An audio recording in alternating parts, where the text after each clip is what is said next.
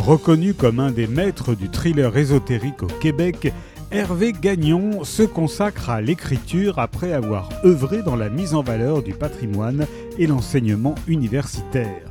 Il a signé les séries Damné, Maléfica, Vérité et La mort du Temple. Sanctuaire s'inscrit dans le cycle de ses précédentes séries. Nous avons déjà eu le premier tome, Arcadia. Voici le deuxième, Nova Ecclesia.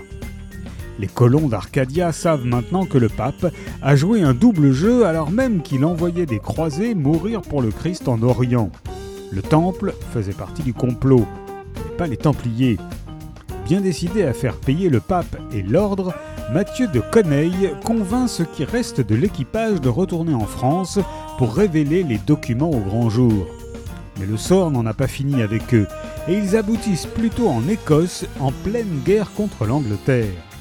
Là-bas, ils retrouvent des gens qu'ils croyaient disparus et prennent la pleine mesure du complot. Au fil des trahisons, des abandons et des morts, ils sont emportés dans une suite d'événements qui les mènera à l'ultime vengeance qui se déploiera pendant les siècles à venir. Sanctuaire tome 2 Nova Ecclesia d'Hervé Gagnon est paru chez Hugo Roman.